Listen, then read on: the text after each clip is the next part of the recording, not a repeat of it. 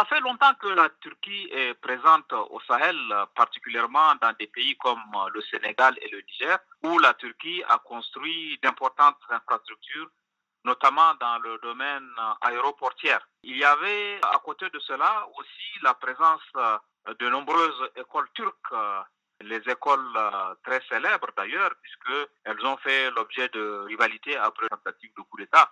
En Turquie, certaines écoles qui appartenaient au prédicateur Goulan ont été récupérées par le gouvernement. Ça a créé même des situations de conflit dans des pays comme le Mali.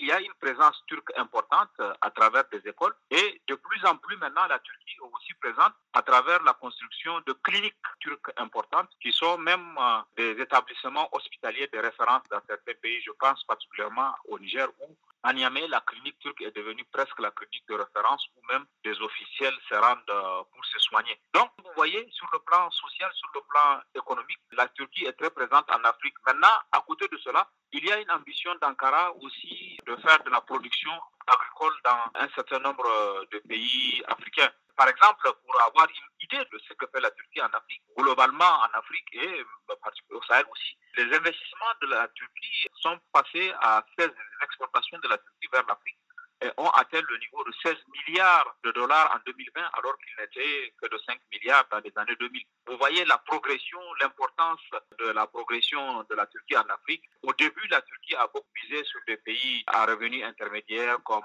l'Angola, la RDC. Maintenant, elle s'oriente aussi vers le nouveau marché que sont, par exemple, les pays du Sahel. Que vise Ankara avec tous ces projets? Sur le plan diplomatique, la Turquie a quelques difficultés, notamment avec l'Union européenne. Le projet turc de devenir membre de l'Union européenne ayant été contrarié par des pays qui ne voulaient pas et compte tenu de la dégradation de ses relations avec ses traditionnels alliés, dont les États-Unis, la Turquie cherche de nouveaux débouchés diplomatiques. Elle cherche à construire une nouvelle fenêtre diplomatique, de nouveaux alliés diplomatiques. Et l'Afrique, de ce point de vue, est un partenaire clé. La Turquie a même organisé un sommet Afrique-Turquie à Ankara qui a connu un grand succès. Et il y a aussi le réseau diplomatique turc qui s'étend. On est aujourd'hui à presque 40 représentations diplomatiques consulaires turques sur le continent africain. C'est clair que la Turquie veut capitaliser ses relations avec l'Afrique pour accroître son influence sur le plan diplomatique à travers les décisions du Conseil de sécurité, à travers des décisions au niveau des Nations Unies. Et on se souvient par exemple de l'implication turque dans le conflit libyen où c'est presque la Turquie qui a empêché au général Haftar d'accéder au pouvoir puisque l'engagement l'engagement turc a empêché un peu l'aventure militaire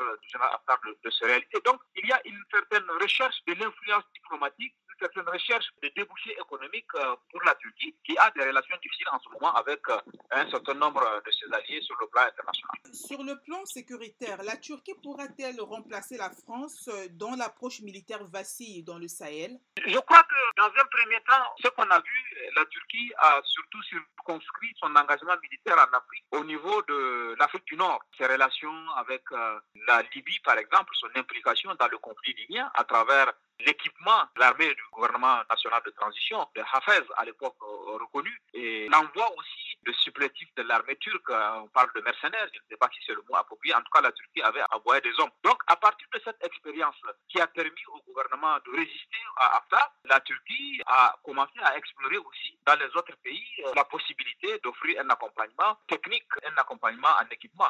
Je crois que l'approche de la Turquie est totalement différente de la France, puisque la Turquie envoie des hommes qui partent au combat, qui équipent les forces de défense.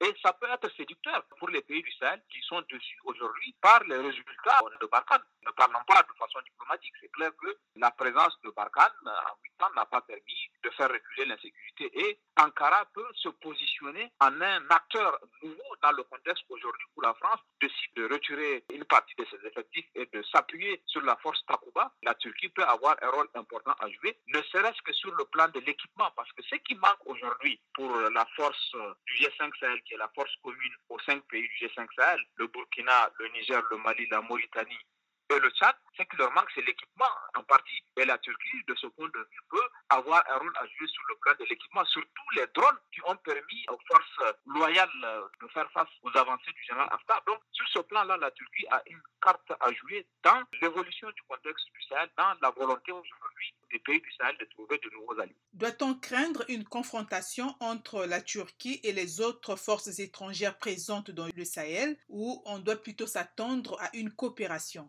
Je pense que ce serait plutôt une coopération, il n'y aura pas de compétition parce que l'approche est différente. Les Turcs euh, peuvent s'engager, ils peuvent envoyer des hommes, peuvent euh, déployer des moyens plus facilement que les autres pays. Aujourd'hui, c'est que euh, la présence des autres, la France et l'Union européenne, leur présence au Sahel, ils l'envisagent comme une sorte d'accompagnement aux forces de défense et de sécurité. De ce point de vue, je ne vois pas de rivalité. La Turquie va chercher à avoir une valeur ajoutée par rapport à ce qui existe déjà. Ce qui intéresse les Turcs, c'est de montrer qu'ils sont plus efficaces.